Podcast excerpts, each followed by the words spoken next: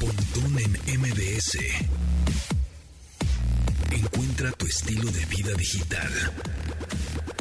Ay, Dios mío santo, qué maravilla de canción. Por mí la dejaba toda completa, vaya, hasta el disco, el álbum. Sí. Una maravilla. Before These Crowded Streets, Dave Matthews Band, que vienen a México y me emociona muchísimo. De verdad, el 30 de mayo, creo, 29, 30 de mayo, a Guadalajara y a Ciudad de México, creo que a Monterrey también. Muy, muy emocionado de que ¿Ya vienen y espero, espero ir. Sí, no tengo todavía los boletos, pero espero poder ir. Dominic Peralta, con eso le damos la bienvenida a Dominic Peralta en este programa estilo digital. No sé ni qué dije, que ya saben que se transmite de lunes a viernes a las 12 del día en esta frecuencia 102.5 FM. Y eh, pues viene álbum nuevo de Dave Matthews Band. Justamente por eso es que estamos poniendo esta gran banda total, que una de mi inspiración es el baterista que se llama Carter Before es impresionante, es un talento y una dedicación que tiene y lo hace con una facilidad que parece que está este, este, pues yendo al baño, ¿verdad? Pero que está, lo hace increíble el señor Carter Buford. Pero sí, viene nuevo álbum de Dave Matthews y también muchos artistas más también sacan álbum en esta primavera. ¿Tiene algún sentido, tú que te trabajaste en disqueras, en marketing de disqueras, que los eh, artistas tenían una cierta estrategia de lanzar álbumes en ciertas fechas. Es decir, ya tengo el álbum, ah, sácalo mañana. O es, no, espérate a Navidad, porque en Navidad se venden más, porque en primavera se venden más, porque en verano se venden más, o no. O, o- o- Sí, claro, es un poco parecido a lo que pasa en el mundo del cine, de cuando se hacen los, los lanzamientos.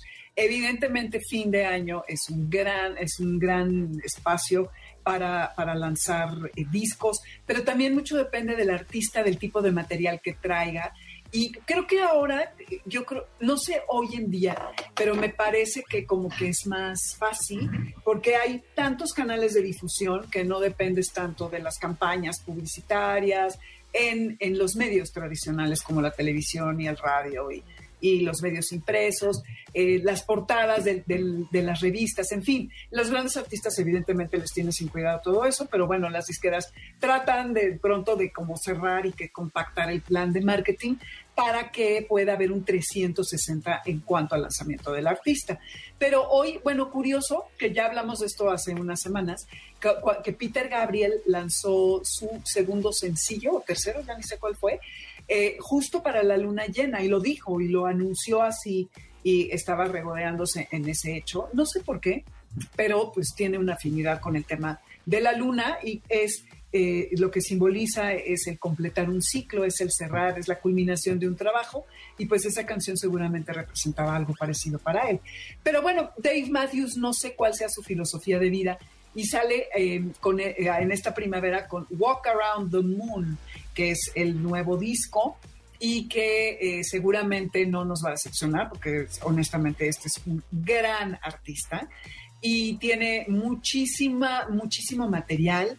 El productor es Rob Evans y va- van a hacer este tour del que hablabas y seguramente vamos a, poder ahora sí que atestiguar el talento de esta banda que realmente es de estos clásicos del rock, eh, de grandes músicos que, que vale la pena, ¿no? Yo creo que es un lanzamiento muy anticipado en cierto segmento del mercado. Sé que a ti te encanta, porque ya lo habíamos incluso platicado, pero eh, pues vamos a ver qué tal suenan. O sea, ya, es- ya hay algunas canciones en línea, la de Madman's Eyes, que, que pueden escuchar. eh, pero este Walk Around the Moon, fíjate, volvemos a la, a la luna, curiosamente. Curioso. Ujú, Sí, sí. Entonces está ese. Y hay más, no sé qué tú qué. Vamos a escuchar un, po- un poquito del single de Madman's Eyes, que es, el single de, de Dave Matthews con el que están promocionando este, este álbum, que se llama, me habías dicho, Around, of, Around the Moon, Ajá, Walk Around the Moon. Walk Around the Moon, es el álbum, y el single se llama Madman's Eye, mira, fantástico, ¿no? Y es una, y es una voz totalmente, ah, este cuate se tiene- Inconfundible, ¿no? Sí, es como. Sí, sí es él, exacto. sí, sí, totalmente. Y hace poco vino a Cancún con Tim Reynolds, también tocó ahí en un- en un hotel, así se vino. Ay, sí, eh, ¿quién no sé? algo nos estaban contando el otro día, ¿no? Ujú, Eh, sí. ay, no, am- Vi- algo- Vino a Cancún, tocó ahí con Tim Reynolds, él, él solo con él, pues ya sabes, sus guitarras acústicas, y se echó su concierto, pero ahora sí viene con toda la banda. en mayo, a finales de mayo. Exactamente. Oye, y otro, otro grupo, no sé si te guste, creo que este es muy fresa para ti, pero bueno, ver, eh, de los pues 80, digamos, Everything But the Girl. ah, como no, acaba de sacar ¿Te nuevo álbum. Sí, fíjate que ves que sacaron un nuevo sencillo, la verdad Sí. estaba muy emocionada y tengo que confesar que no me encantó. De hecho, lo escuché, me tuve que meter a, a- a internet a buscar si Tracy Thorn seguía en el grupo o no, porque no le reconocía la voz.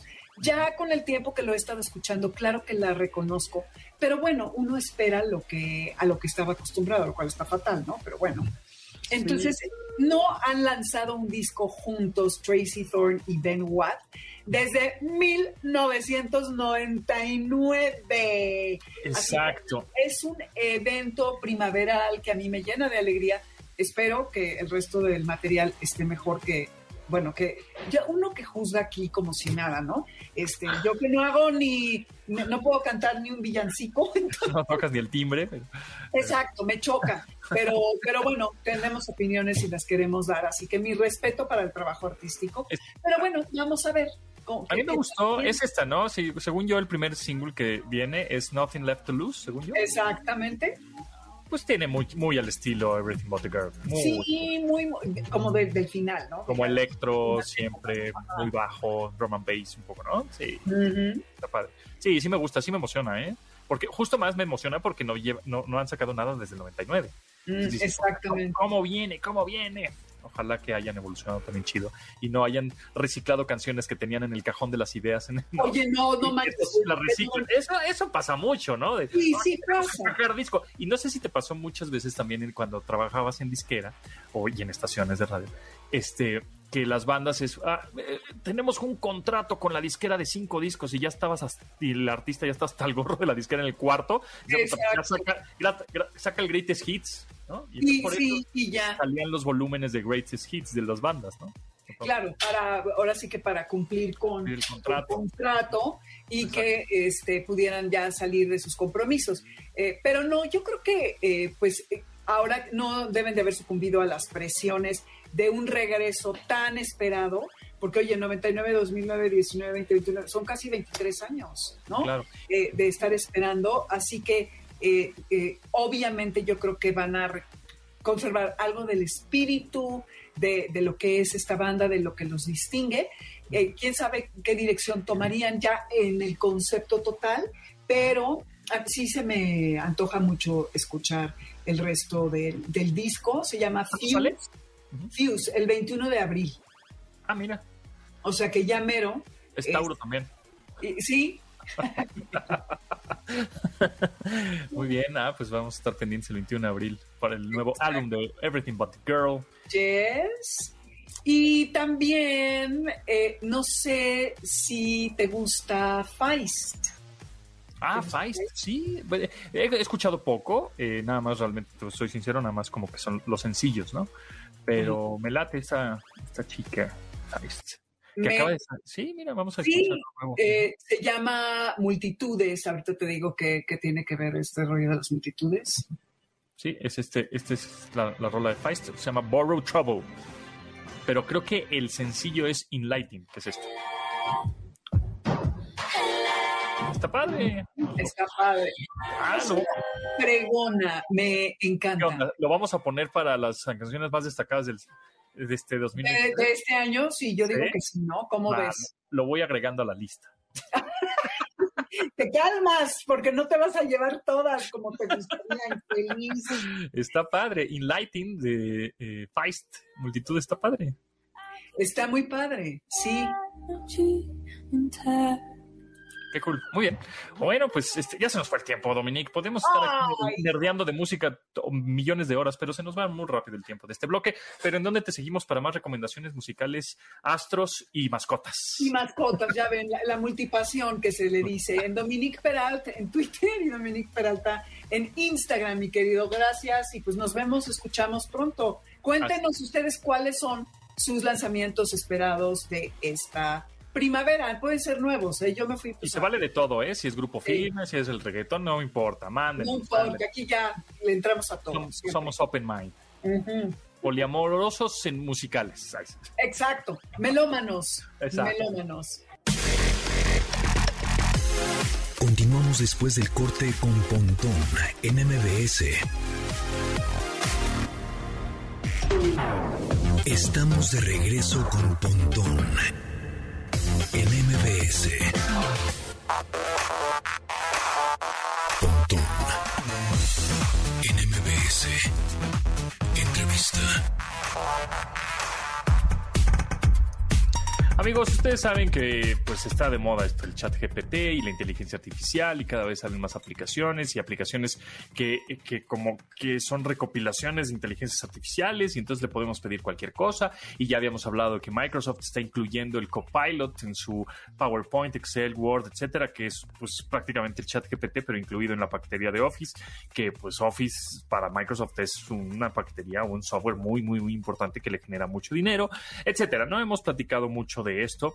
Y, este, y por eso está con nosotros Gabriel Medina, director de desarrollo de nube y videojuegos de Coconut Studio, un estudio de desarrollo de videojuegos que ya llevan varios años en México desarrollando software, aplicaciones, videojuegos, etcétera. Gabriel, ¿cómo estás? ¿Cómo te va? Bienvenido. Todo bien, Pontón, muchas gracias. Aquí dándote lata, oye, ahora vamos, a platicar un poco del chat GPT, pero ahora la versión 4, ¿no? Que está ya súper sofisticada y hemos visto también, estábamos platicando hace ratito fuera del aire, acerca de estos memes que, el año 2022, ¿no? NFT, criptomonedas y ya, pues, metaverso. Y pues ahora lo que está de moda, eso ya ya está en 2022, que lo de, de 2023, pues es el chat GPT, la inteligencia artificial. Número uno, sí va, va a trascender y sí va a ser algo, una herramienta que va a funcionarnos. ¿Es un parteaguas en realidad de la era digital o no? Y número dos, que te pregunto, Gabriel, es cómo le podemos sacar provecho a esta herramienta tan poderosa ahora en su versión 4 que pues ya entiende el contexto de una imagen, de algo escrito a mano en una hoja que le sacas una foto. Sí, sí, sí. Digo, a diferencia de, yo creo que de los NFTs, que digamos que sus aplicaciones son un poco diferentes, tal vez a lo que puede ser la inteligencia artificial. Creo que aquí sí es un parteaguas total de lo que puede ser incluso una herramienta muy poderosa para eh, pues muchos empleos. Y, bueno, desgraciadamente o afortunadamente para otros, pues va a llegar a, también a, quitar varios de ellos. Eh, y, pero no, creo que mucha gente más bien ve como, o se imagina como el robot que va a hacer las tareas, ¿no? De, tal vez de estas personas. Y más bien esto es una herramienta demasiado funcional, ¿no? Que va a tener demasiadas vertientes, porque hoy en día lo que estamos viendo hoy es lo que está empezando. Pero imagínense que en cinco años esto se va a poder conectar con muchas más cosas, va a tener mucho más contexto, mucha más información. Y es cuando entonces realmente vamos a ver el, gran potencial de lo, de lo que va a ser esto.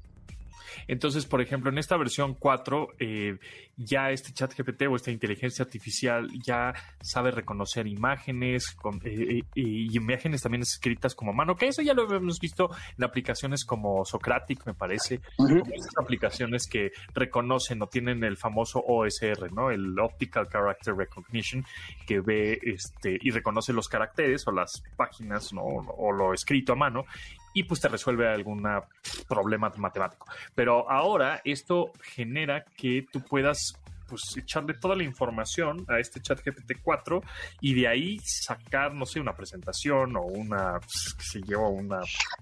Prácticamente lo que se te ocurra. O sea, eh, hoy en día, si, si bien como dices, ya son tecnologías que las hemos visto, ¿no? En versiones tal vez beta o algunas productivas pero igual todavía se sienten un poco como robotizadas, por así decirlo. Creo que eh, justo esta versión de ChatGTP 4, lo que gran, o sea, gran parte de lo que expusieron es que ya lleguen a identificar el contexto de lo que le estás preguntando. Ya eh, por ahí incluso eh, uno de los ejemplos es que le, le, le, indica, ¿no? ¿Dónde está el error en mi código? Lo busca, se lo resuelve, ¿no? O le dice, es que esto, este, ¿cómo identificas esta imagen? Pues yo lo identifico como una imagen chistosa. O sea, a fin de cuentas le tienes que enseñar a la máquina que es chistoso, ¿no? En el contexto humano y obviamente para diferentes culturas, porque seguramente para nosotros chistoso es algo y para alguien en, no sé, en China es diferente. entonces todo eso lo va a ir aprendiendo con la información que hoy en día tiene al alcance, pero esto se va a ir alimentando, alimentando para hacer ¿no? una herramienta muy, muy poderosa. Y ahora el usuario final, que somos nosotros prácticamente, que son los que tenemos el celular en la mano y tuiteamos, instagrameamos, y este, igual no, no somos tecnólogos ni geeks, sino somos abogados, somos pasteleros, somos dentistas. ¿Cómo, ¿Cómo es que podemos utilizar esta herramienta a nuestro favor? Y preguntándole cosas interesantes, porque pues el típico, pues, te metes a Google y pones este, eh, ¿cuál fue el marcador de tal equipo? ¿no? O pones alguna burrada, ¿no? Este, ¿quién es el, el, el que descubrió América? O sea, cosas muy básicas. Esta herramienta tan poderosa, ahora, ¿qué nos exige a nosotros como humanos? Claro, de hecho, un poco lo platicamos detrás de cámara, ¿no? Que ahora la gente va a tener que pensar lo que le va a preguntar, de, o sea, demasiado específico. Le tienes que dar contexto a esta herramienta, porque si no te va pues poner eh, la información, a final de cuentas, que ellos piensan que es eh, verdadera, ¿no? Pero si tú le das, entre más contexto le des, entre más cosas le preguntes específicas, es cuando entonces va a agarrar información certera y te, y te va a poner eh, pues cosas de utilidad, como decías, no sé, para, para un doctor tal vez eh, que le preguntes ciertas, no sé, las zonas donde debo de raspar para localizar una caries, ¿no? Es, es un dentista y cómo rasparle. Y entonces te va a poner absolutamente pues toda la información. Eh, no sé, para incluso escritor, por ahí estaba viendo otros ejemplos eh, de, para creación de música, ¿no? De, hazme una música al estilo de, no sé, de Soda Stereo.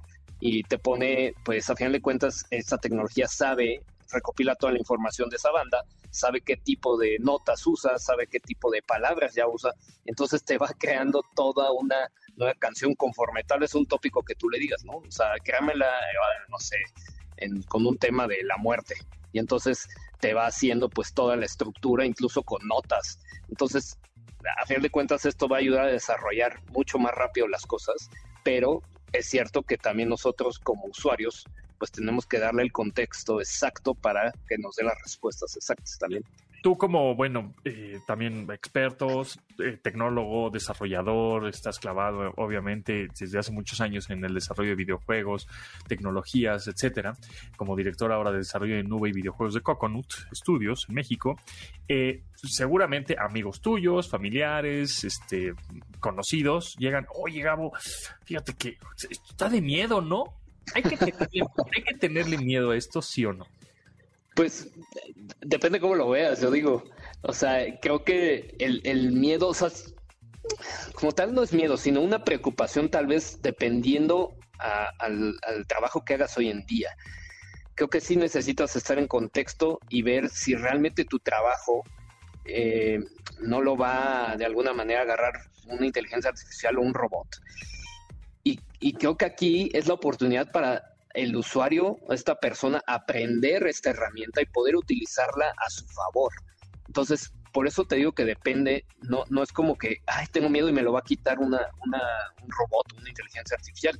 Sin embargo, si yo agarro esta oportunidad de poder aprender y de poder utilizar, creo que más bien mi trabajo se va a convertir ya en, de alguna manera, eh, pensar con el usuario final al que yo le estoy dando un servicio y esta herramienta me va a ayudar a tener una mejor información y llegar mucho mejor preparado tal vez con una solución que yo le estoy dando a esta persona.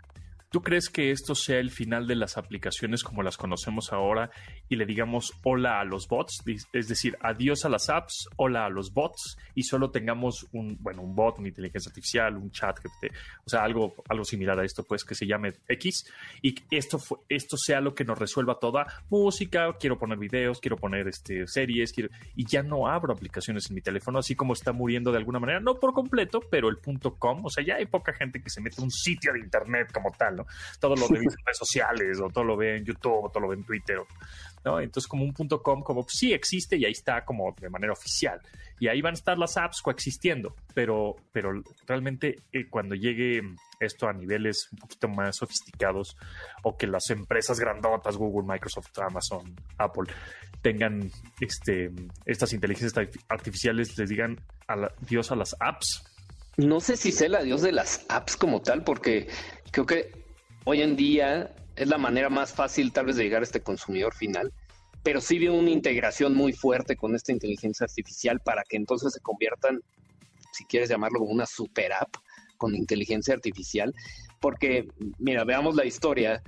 Eh, también eso decían de los periódicos y todavía por ahí ves periódicos, o sea, no han desaparecido el 100%, incluso de la radio decían también lo mismo y sigue estando la radio. Entonces, puede ser que se reduzca más bien eh, las personas que utilicen aplicaciones y empiecen a existir, otro tipo de canales que sea pura inteligencia artificial, pero no creo que el desaparecer el, por completo es muy difícil. O sea, hasta, hasta que tal vez mañana no sean los smartphones los que rijan, eh, digamos, el día a día de las personas, creo que las aplicaciones van a seguir por un buen rato más. Claro, un poco como el dinero en efectivo, o sea, no es que va, a desaparecer por completo, va a coexistir, se va a reducir, sí, va a haber cosas eh, nada más precisas como para el dinero efectivo, pero en general la tendencia es que pues todo sea digital, ¿no?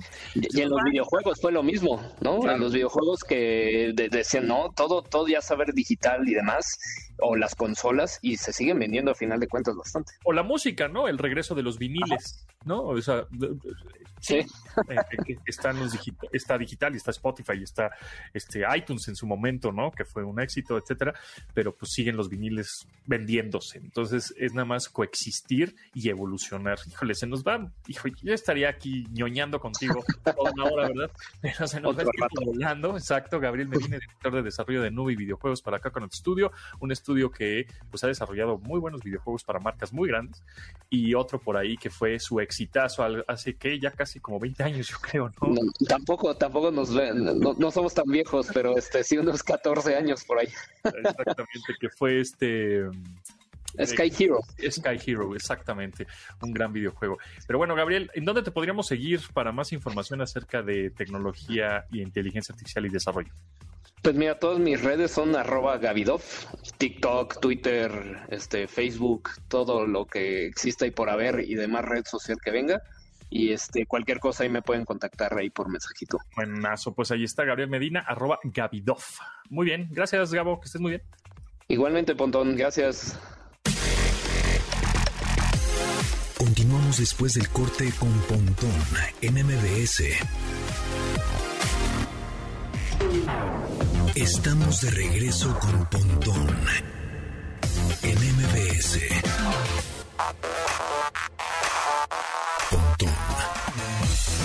En MBS. Entrevista. Bueno, pues estamos con Viridiana Álvarez. Ella es montañista mexicana y bueno, ella tiene el récord Guinness de subir las tres montañas más altas en el menor tiempo. Y bueno, ahora tiene otro reto, este, como si ese ya no fuera suficiente retro, reto. Bueno, ella va a ser la primera mujer mexicana en escalar el Everest sin oxígeno suplementario, algo que solamente han, hecho nueve mujeres en el mundo, ahorita nos contará ella. Y bueno, 12% de quienes suben el Everest son mujeres, este, tremenda cifra. Viridiana, ¿cómo estás? Gracias por aceptar la, entrevista. No, al contrario. Muchísimas gracias y contenta de compartir este nuevo reto contigo. Oye, platícanos, digo, primero que nada, menudo reto que te vas a aventar, ¿no? Sí. De, de hecho, a veces creo que no tengo esa dimensión de lo que representa, pero es parte de, ¿no? De, de intentarlo, de ir, prepararse, este, y prepararse de mucho. Oye, precisamente sobre esto de la preparación y sobre lo que vas a hacer allá. Este, nos platicabas hace rato que, bueno, desde la, cuando estés en la cima o cuando estés subiendo vas a compartir fotos y demás. Entonces te queremos preguntar sobre la tecnología que vas a usar en tu expedición, pero me gustaría ir un poquito más atrás. ¿Desde qué tecnología usas durante la preparación? Nos decías que, bueno, tienes mucha preparación mental, pero bueno, supongo que tienes alguna aplicación, algún smartwatch, no, o no lo tienes. Platícame qué haces en el tema de la tecnología desde la preparación hasta la expedición? Eh, con un reloj como tal, no. Te voy a decir por qué. Porque creo que también esa capacidad este, de, poder identificar mi ritmo cardíaco y siempre fue así como de, no, a ver, tengo que tener ese conocimiento de mí misma. Pero ya en, sí, para grabar todas las rutas, uso un Garmin, un InReach, eh, con el cual puedo mapear toda la ruta eh, ver la, distancia, el, recorrido y hacer análisis, ¿no? De, este, pues a veces hay que subirle un poquito más al, al es, al ritmo para poder llegar a tener más capacidad pulmonar. y, y, bueno, ¿esta tecnología llegó a ti porque te la comentaron, la usan los montañistas o cómo fue esto? Pues son eh, pocas las opciones que hay para poder estar a esa altura y que tenga señal. Entonces, puedes este, tener acceso a mensajes eh, MC, o sea, mensajes de texto, eh, publicar en redes sociales en cualquier punto. Entonces, con eso y una aplicación que se liga para poder escribir, porque luego también esos aparatitos de letra por letra era todo el reto. Entonces, ahora ya con la aplicación que hay en el teléfono, desde el iPhone tú puedes ya armar el mensaje y publicarlo en redes sociales y mandar mensajes personales. Entonces, eso pues en cuestión personal me ha dado mucha tranquilidad porque a, mi familia con un clic ellos también pueden saber dónde estoy. También puedes ver la ubicación de ese aparato satelital en tiempo real. Pesa mucho, este, ¿cómo lo cargas estando allá? Mm, el tema también es de la, eh, de la carga, ¿no? Este, allá no pesa mucho, es un aparato, bueno, allá hasta las etiquetas quitas porque todo, este, la suma de todo ese peso, claro que desgasta. Todo cuenta, ¿no? Todo cuenta, todo cuenta. Entonces, pero sí es un aparato que vale la pena llevar. Y... Mm, la recarga, lo la recarga, llevo también paneles solares donde y, y power banks, ¿no? Este, en algunas ocasiones también el power bank es muy pesado y solamente se ocupa para los campamentos bajos, pero ya más arriba una, eh, un panel solar donde también pues puede haber semanas de mal tiempo y no hay sol. Entonces es un reto estar combinando el tema en esas expediciones y a esa altura, arriba de 8.000 metros, estar cargando un, este, un aparato es, todo el reto, pero bueno, es parte de, poder tener acceso a, a este eh, a esta tecnología. Eh, en algún momento, digo, a lo mejor es obvio, pero eh, dejas de tener señal celular y ya tienes que usar este sistema de satelital. ¿Cómo pasa eso? Porque digo, uno va a Chihuahua y se enoja porque no tiene internet a, a, dos kilómetros de la ciudad, ¿no? ¿Qué pasa allá? Em, en campamento base, al menos en el Everest, hay una red de señal que puedes tener este internet por ah, tarjetas así de que le raspas y eh, puedes tener este acceso. Y pues el WhatsApp, todo, pero solamente ahí. Eh, hay otro aparato que se llama el modem satelital, el Turaya. Turaya IP, más IP, ese es el, el, modem que utilizamos. Lo pueden cargar también a campamentos altos, pero ese sí es más complicado cargarlo. Entonces, ese, ese casi se queda en campamento base. Entonces, en cualquier eh, lugar se puede tener acceso a Internet. Eh, a subir videos y fotografías que no se puede hacer con el Garmin, con el Enrich, pero eh, pues el tema de la carga de ese aparato, porque es un aparato más grande, es todavía mucho más complicado. Eh, me decías que el campamento base de por sí está a 5.000 metros, algo así por el estilo, que es que como el pico de Orizaba. Está a 5.300, el pico de Orizaba está a 5.636, entonces ya tiene un reto, ¿no? Vas al baño en campamento base y lo sientes. Perfecto, y bueno, este pues de regreso, ¿qué esperas? ¿O, cómo, qué, va a ser para ti esto de, ya con la satisfacción? ¿Cómo, cómo vislumbras? ¿Cómo, cómo ves? Este, ¿Cómo te ves al regreso? Em, Porque todos hablamos de cuando vas a llegar y, ahorita hablabas del descenso, pero el regreso. El regreso también lo veo como esta parte eh, motivante y, y, me entusiasma porque, bueno, los proyectos ahora profesionales, ¿no? Esta parte del libro, eh, de los podcasts, de ahora compartir todo este aprendizaje y poderlo llevar a más personas. Entonces, sí también hay este, y también en la parte personal. Entonces, hay muchos aspectos que se van a desbloquear esperando este año. ¿Vas a regresar con muchas fotos, las fotos en tu teléfono, en una cámara? Sí. Me llevo una GoPro, que también es parte, es un gadget que lo llevo hasta la cima y tengo videos impresionantes. ¿La GoPro jala chido en la cima? La GoPro, fíjate que es la que en cuestión de baterías en cuestión del frío, porque es a menos 40 grados, no todos los aparatos funcionan. Entonces, un iPhone no te funcionaría a esa altura, ¿no? Un iPhone sí funciona. Un iPhone sí funciona si todo lo mantienes dentro de, eh, este, dentro de tu cuerpo. Eh, puede ser que sí funcione, pero obviamente la calidad de los, de los videos de la GoPro es impresionante. Entonces también la GoPro siempre me acompaña en cada sim. Padrísimo. Oye, pues felicidades, muchísimas gracias por compartir esto contigo. Y pues bueno, cuando regreses, pues platicamos cómo te fue y nos enseñas las fotos, tus videos y todo, ¿no? Será un gusto, muchísimas gracias. Muchísimas gracias. Ella fue Viridiana Álvarez, montañista mexicana, y pues bueno, está a punto de eh, ser la primera mujer mexicana en escalar el Everest sin oxígeno suplementario. Muchísimas gracias. Gracias. Continuamos después del corte con Pontón en MBS. Estamos de regreso con Pontón en MBS. Hashtag Foodie. Recomendaciones culinarias con el chef Raúl Lucido. De las agrupaciones consentidas de Janine, nuestra productora, Pomplamoose, con esta de Jamirovici Mashup. Es una combinación, es un mashup, es una combinación, justamente, una, un mix, como que metieron a licuadora a los VGs con Stay in Life y a Virtual Insanity Jamiroquai y salió esto. Y le pusieron un poquito de juguito de toronja y salió esto. Exacto. ¿no? Mira nada más, qué bonito. Bueno, pues esta, eh, esta banda se llama Pomplamoose. Sí, exactamente, exactamente, Pontón. Aunque estoy viendo que se escribe diferente. Se escribe Pompla Mousse, como si fuera mousse de alce, Ajá. pero suena justamente a Pamplemousse, que Pamplemousse en francés significa toronja. Ah, mira, pues es ahí un juego de palabras que curiosamente también, ya lo habíamos mencionado, creo que alguna ocasión, es un dueto y él es la chica es la que canta y el cuate es su, su novio, esposo, pareja o bla, bla, bla, es el que pues, es el multiinstrumentalista. Y este señor es Jack Conte y Jack Conte es el fundador y creador de patreon.com. Este sitio o esta plataforma en donde los artistas suben su contenido y pagas por ello. Este es, digamos. OnlyFans, pero de artistas y como más cool, ¿no? Bueno, más. No, no tan explícito el contenido, ¿no? Exactamente, más, más bien más es- artístico, más, Más dirigido al arte. exactamente, Jack Conte. Y bueno, pues Pomplamoose con este mashup de Yamiroquai con los DJs Stay in Alive, Virtual Incendio. Qué, qué bonito. Mira, ahí está, Stay in Alive. Qué bonito le quedó, ¿no? Sí. Es, es esas, esas en Instagram me han salido muchas veces el, el- este cuate que hace, explica los, lo que son las interpolaciones. Ah, interpolación. Y- sí. Y es eso justamente, ¿no? Dos rolas que las mashean y, de repente dices, "Ahora, ¿quién se inspiró quién? ¿Fue coincidencia? ¿O realmente sí están robándose la rola? Pero aquí se hicieron un mashup que, que quedan muy interesantes, la Y verdad. así salen las mashups en la cocina también, ¿no? Cuando dices, madre mía, Exacto. no tengo limón, pues échale toronja. Y así, y ¿no? Y es en, ese, en esos como accidentes de pronto salen cosas Sí, interesantes. salen cosas O- buenas. O de pronto dices, ay, este ingrediente seguro le va muy bien a este otro, ¿no? ¿A, a ti te ha Exacto. salido alguna invención tuya que digas, solo yo la he, la he hecho?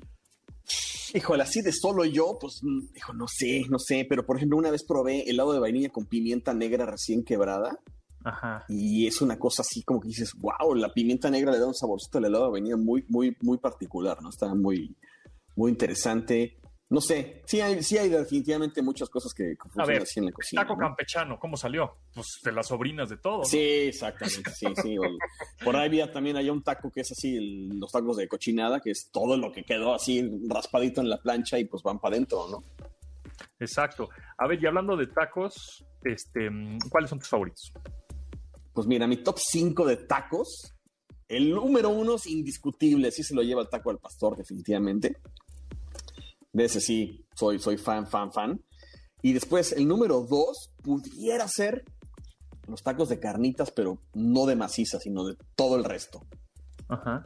Cuerito, buche, nana, nenepil, todo lo que va alrededor. No la maciza, no soy muy amigo de la maciza, me gusta más lo otro. Número tres, pudiera ser tal vez los, los tacos de lengua de res. Eso sí, me laten mucho. Y número cuatro, yo creo que las- los tacos de barbacoa de borrego, estilo Hidalgo, así, con su sal de grano y salsa borracha. Creo que esos son ganadores, definitivamente. Y tacos que digas, "Puta, de quién sabe de dónde es eso, o sea, es decir, ya sabes, el típico, el nana, nenepil, buche, cachete, todas esas cosas que de pronto dices, puta, ¿eso de dónde salió? Porque entiendo que hay una cosa que es, no sé si es el útero o vulva o algo similar, el, La, el- la- el el, animal. el, el nene- el nenepil. nenepil, ¿no? O sea, el pero, pero tampoco es- es... muy común que, que la gente pida o que haya en alguna taquería, ¿no? Porque, ¿Por qué será? ¿Porque sabe mal? ¿Porque es difícil? ¿O porque la gente sabe lo que es y dice, "Ugh, mejor no lo pido? Mira, yo creo que se ha perdido esa conexión en donde realmente comíamos de todo y de repente empezaron a pedir nada más que la macicita y sin el gordito y sin esto, ¿no? Entonces yo creo que eh, eh, mucha gente sí se desconectó y al momento que se enteró de qué era, como que le choqueó y dijo, no, no, puede ser posible, ¿no? O sea, no, no puede ser que estemos comiendo eso, pero al final del día son alimentos que se han comido durante generaciones, durante años, y creo que sí falta, pues otra vez, regresar al, al- al origen y enterarse de dónde viene tu alimento, ¿no? O sea, no, no viene en un envuelto en un celofán, ni trae un código de barras atrás, ni... ¿Y esto, Una ¿y esto del de pastor que te da cisticerco es real?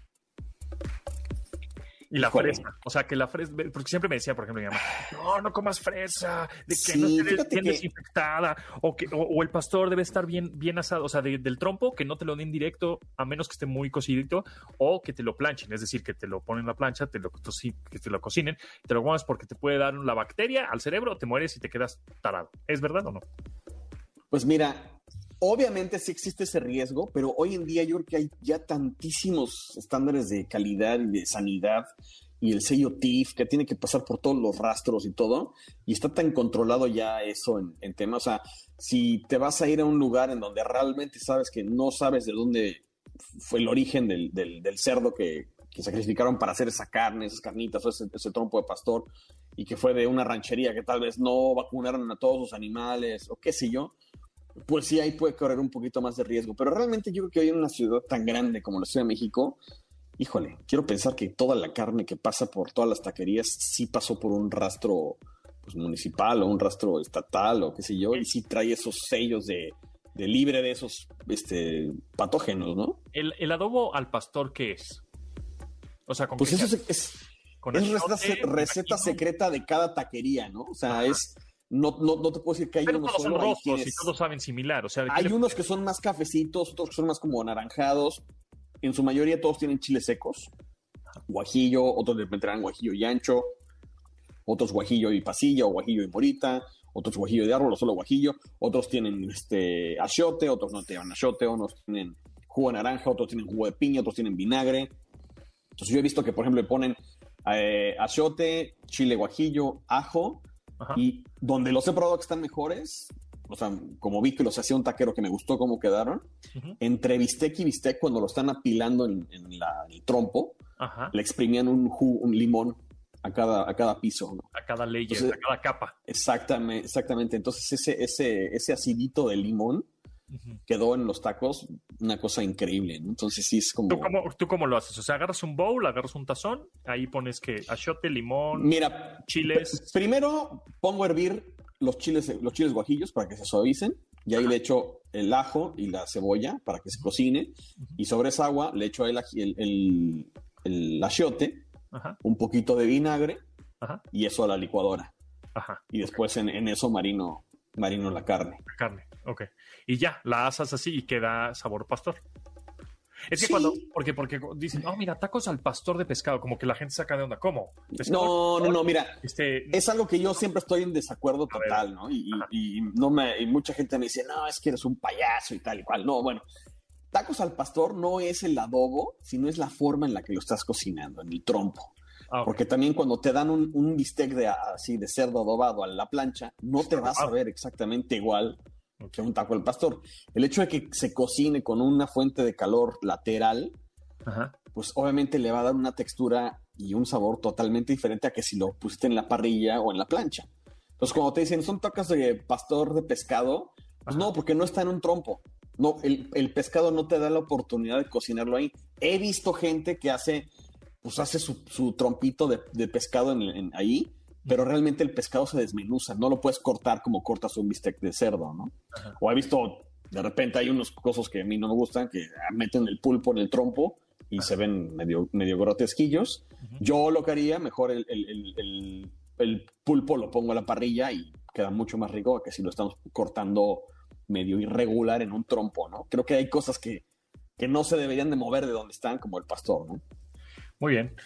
Chef Lucido, ya se nos acabó el tiempo, pero nos escuchamos el próximo jueves con más Claro. culinarias. Eh, eh, ¿Dónde te seguimos? En Instagram estoy como arroba chef-lucido y en Twitter como chef lucido ahí para que nos digan también cuáles son sus top 5 de tacos y que nos digan si les gusta o no el taco que le llaman al pastor de pescado. Muy bien, pues ahí está, arroba chef-lucido en Instagram. Nosotros nos vamos, nos escuchamos mañana a las 12 del día en esta frecuencia 900.5. Mi nombre es José Antonio Pontón y se quedan con Noticias MBS. Gracias, hasta luego. Pontón en MBS.